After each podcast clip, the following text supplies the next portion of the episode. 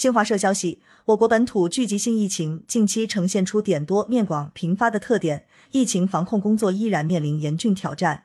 中国工程院院士张伯礼接受新华社记者采访时表示，即便是面对奥密克戎变异株，只要采取积极有效的防疫措施，依旧可以得到控制。希望大家坚定信心。张伯礼认为，目前世界上很多国家都已经躺平，我国百姓最关心的问题是。目前阶段，奥密克戎变异株引发的多点散发、局部规模爆发的本土疫情，到底能否得到有效的管控？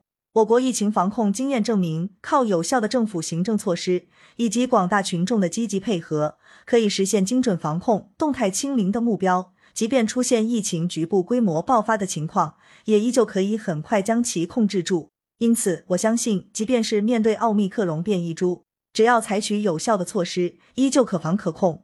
大家要坚定信心。为何此轮疫情中无症状感染者人数多、比例高？张伯礼表示，无症状感染者人数多、比例高是本轮疫情的明显特点。他解释，这一新特点的出现，首先与奥密克戎变异株自身特点有关。奥密克戎变异株传染力增强，但毒性相对减弱，临床症状也会相对较轻。很多感染者感染后短时间内没有表现出临床症状。此外，张伯礼认为，这与我国及时筛查、早期就发现感染者相关，也与疫苗接种率不断提高密切相关。他表示，疫情出现后，各地均进行了大范围筛查，因为发现较早，不少患者尚在感染初期，尚未出现感染症状。另外，我国居民已经大规模进行了疫苗接种，人群的机体免疫力增强。新冠病例复阳是否还有传染性？张伯礼介绍，新冠病例少部分出现复阳。但却不再具备传染性，这点已经得到全球大多数专家的公认。截至目前，尚未发现复阳病例传染他人的现象。他表示，新冠肺炎感染者的治疗过程中，采用中西医结合的方式，复阳率会进一步降低。目前，天津等地采取的治疗和康复一体化干预模式，对于减少复阳也起到了明显的效果。对疫情防控还有哪些建议？对于无症状感染者增多，不能掉以轻心。张伯礼表示。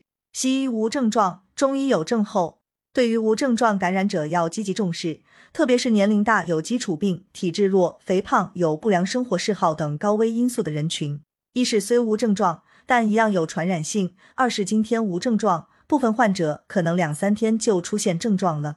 因此，宜采用先症而治、截断病势治疗策略，根据中医症候进行治疗，可以促进核酸转阴。他表示，对于轻症也不能忽视。关键在早期干预。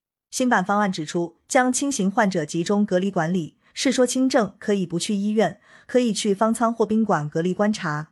不去医院可避免轻症患者挤兑医疗资源，但并不是可以不治疗。尤其对上述所说的高危人群，用中药治疗有确切的疗效。戴口罩、勤洗手、勤通风、少聚集等防疫措施依旧需要坚持做好。张伯礼强调。这些行之有效的防疫措施，很长一段时间都要坚持。感谢收听羊城晚报广东头条，更多资讯请关注羊城派。